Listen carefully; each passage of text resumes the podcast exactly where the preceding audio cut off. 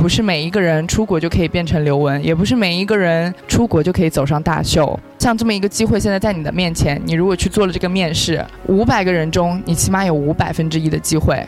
倘若你现在就选择了放弃，你连零的机会都没有了。因为我相信，总有一些东西是，除了被选择，我一定要主动出击的。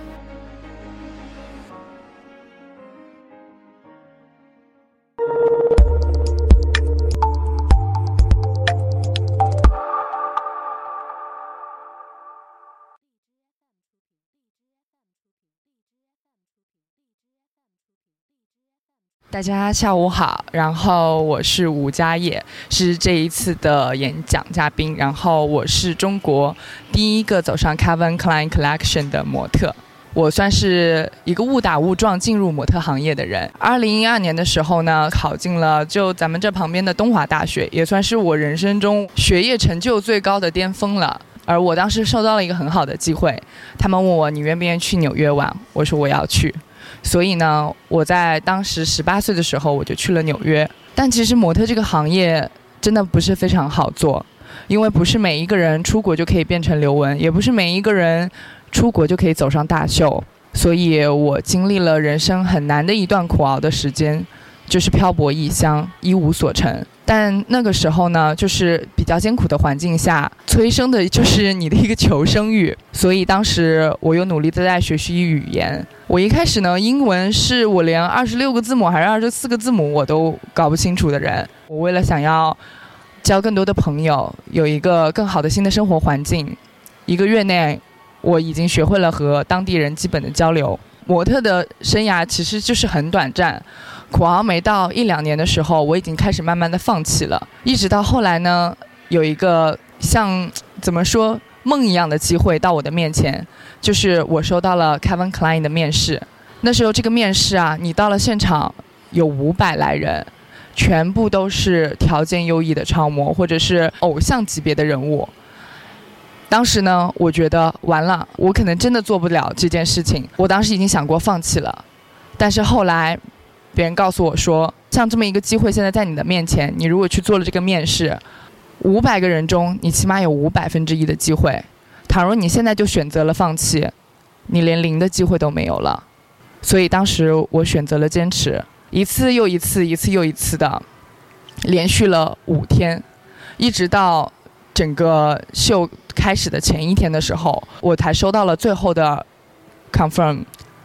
那时候是我记得很清楚，一五年的大年三十，我觉得这算是上天给我最好的一个礼物，因为当时你就很知道这个机会对你来讲意味的是什么。你一旦走上了这场秀，你可能接下来的是很顺利或者很辉煌的模特生涯；你一旦没有，你可能就只是浪费了又一个春节而已。所以呢。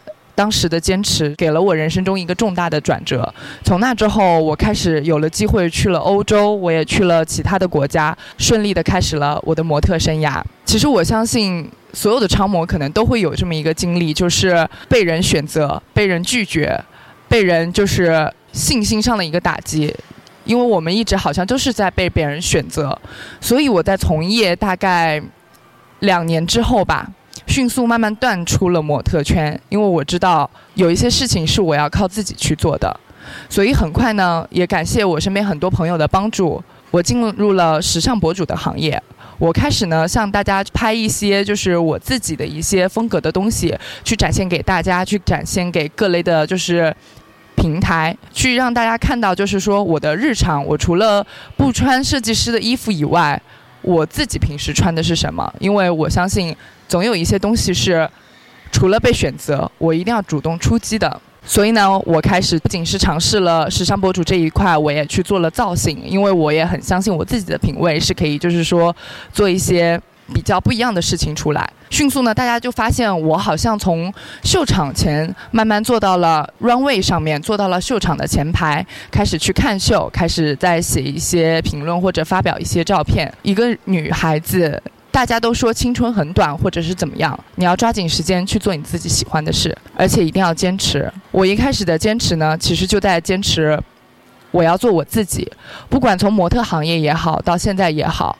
我做的都是我一直想要做的事情。其实呢，这几年的发展来讲，我的身边的朋友或者是行业内的人，大家其实都看得到，甚至到后面我跟我的之前合伙人一起来开了制作的公司，慢慢的呢，已经脱离了好像是被别人看到哦，你只是穿衣服在秀台前面走秀模特的身份，我已经开始就是说做一个更高，甚至是像决策者的身份来进驻这个行业，真的有很多事情是可以去做。你要知道，你要很相信你自己，到底擅长的是什么。好看的外表呢，很快就会过去，但是你要知道，你的想法和你一直坚持的东西是最后会给你带来巨大的成就。而且保持这一件事情，不要就是改变，永远做你自己。穿衣风格也好，还有你的精神力量也是，都是给女孩子最大的财富。可能大家会觉得长相好看。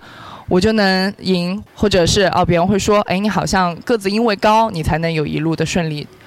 其实并没有，每个人我们都有自己的精神财富，就是做自己。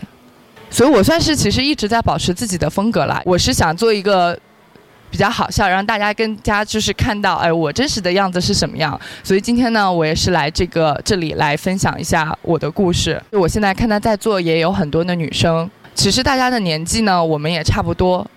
我是觉得，真正在你很青春、正值风华的时候，你要去知道自己该做的选择是什么。还有就是，我们女生，我们不要怕。谢谢。